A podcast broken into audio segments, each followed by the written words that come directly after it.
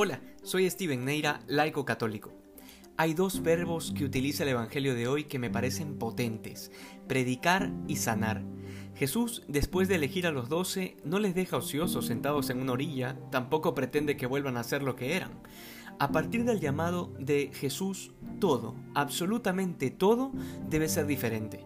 De hecho, estos dos verbos potentes que el Señor se los encarga como misión serían imposibles si los apóstoles no hubiesen recibido una gracia especial. ¿Qué podía saber Pedro de predicar si a duras penas sabía pescar? ¿Y qué podía haber sabido Mateo sobre sanar si a lo único que se había dedicado era contar plata? Sin embargo, el Señor les manda hacer algo que por sus propias fuerzas es imposible. Pues bueno, hemos sido llamados por Jesús desde el bautismo, y al igual que los doce, hemos recibido esa misión de predicar y sanar, de anunciar la buena nueva y de sanar los corazones heridos. Predicar no implica solamente el uso de la palabra, porque bueno, eso relativamente cualquiera puede hacerlo.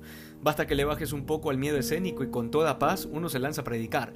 Pero es que esta predicación a la que se refiere Jesús implica una total coherencia entre la palabra y el hecho, entre el Evangelio y la vida. Quien habla del amor de Dios pero no lo vive, no sabe lo que es predicar. Y de hecho hay un nombre para eso, se les llama charlatanes. Es más, tú y yo lo hemos sido cada vez que hacemos algo contrario a lo que creemos.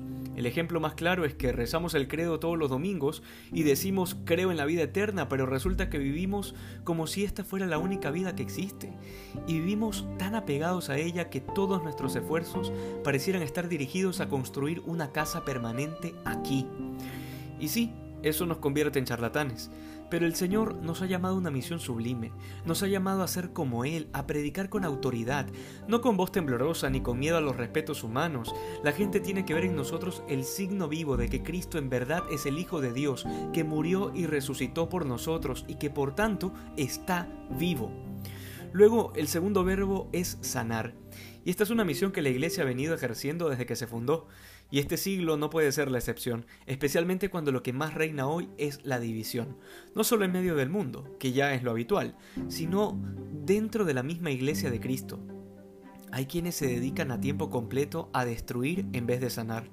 Sabemos que hay dos grandes bandos extremos dentro de la Iglesia. Los modernistas liberales que creen equivocadamente que la Iglesia y la doctrina del Señor deben ajustarse a los tiempos.